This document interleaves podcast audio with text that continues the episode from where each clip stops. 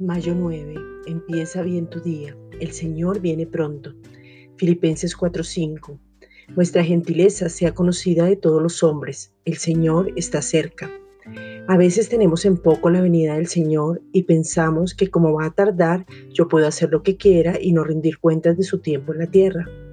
Aunque la salvación no es por obras, sino solamente por fe que es Cristo, con las personas acá en la tierra deberíamos estar en paz con todos y no dejarnos llenar de confusión.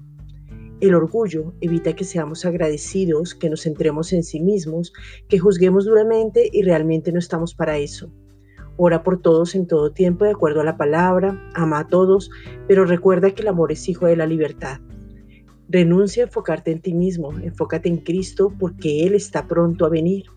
Elige bien en cada determinación y mantente firme en Cristo para continuar tu carrera con gozo. No permitas que ninguna raíz de amargura esté en tu vida. Muchas veces decimos, no, yo estoy bien con todos. Creo que es hora de revisarte. Este es un tiempo de mirar cómo estás, de hacer un alto en el camino, reflexionar y ordenar cosas para poder continuar.